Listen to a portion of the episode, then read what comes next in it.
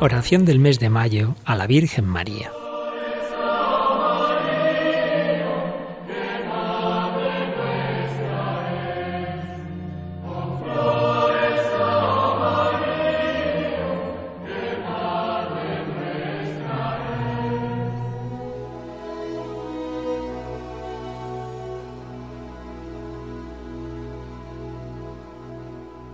Acordaos, oh piadosísima Virgen María, que jamás ha oído decir que ninguno de los que han acudido a vuestra protección, implorando vuestra asistencia y reclamando vuestro socorro, haya sido desamparado de vos.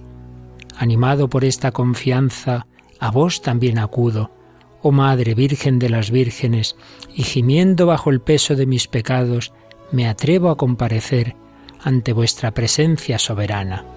Oh Madre de Dios, no desechéis mis súplicas, antes bien, escuchadlas y acogedlas benignamente. Amén.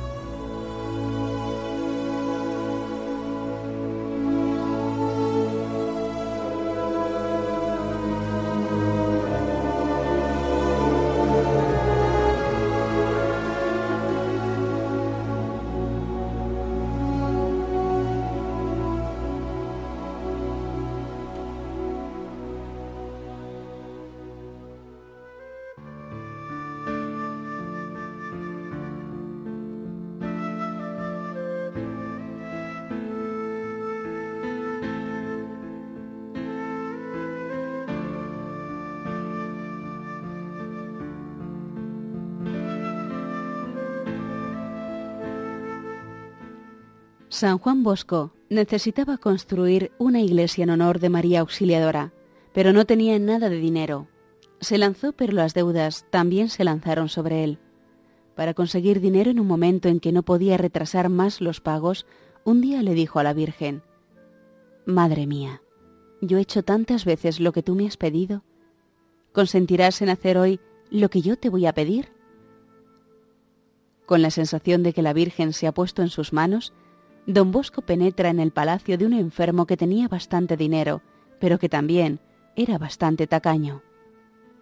Este enfermo, que hace tres años vive crucificado por los dolores y no podía siquiera moverse de la cama, al ver a don Bosco le dijo, Si yo pudiera sentirme aliviado, haría algo por usted. Muchas gracias. Su deseo llega en el momento oportuno. Necesito precisamente ahora tres mil liras. Está bien.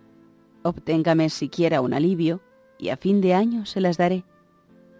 Es que yo las necesito ahora mismo. El enfermo cambia con mucho dolor de postura y mirando fijamente a don Bosco le dice, ¿Ahora? ¿Tendría que salir, ir yo mismo al Banco Nacional, negociar unas cédulas? Ya ve, es imposible. No, señor, es muy posible, replica don Bosco mirando su reloj. Son las dos de la tarde. Vea, levántese, vístase y vamos allá dando gracias a María Auxiliadora.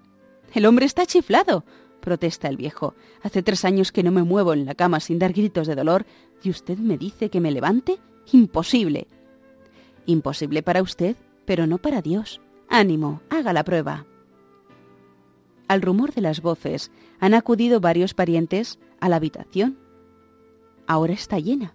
Todos piensan de don Bosco lo mismo que el enfermo, que está chiflado. Traigan la ropa del señor que va a vestirse, dice don Bosco, y hagan preparar el coche porque va a salir. Entre tanto nosotros recemos. Llega el médico. ¿Qué imprudencia está por cometer, señor mío?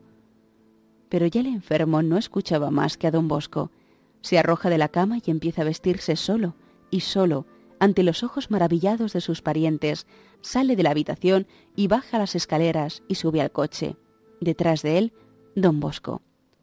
Cochero, al Banco Nacional.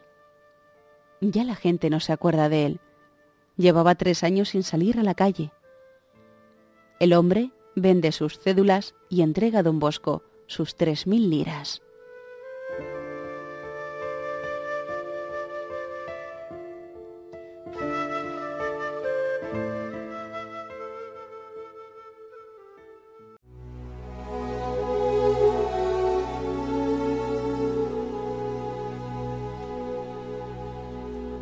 Oh Señora mía, oh Madre mía, yo me ofrezco del todo a vos, y en prueba de mi filial afecto, os consagro en este día mis ojos, mis oídos, mi lengua, mi corazón, en una palabra, todo mi ser. Ya que soy todo vuestro, oh Madre de bondad, guardadme y defendedme como cosa y posesión vuestra. Amén.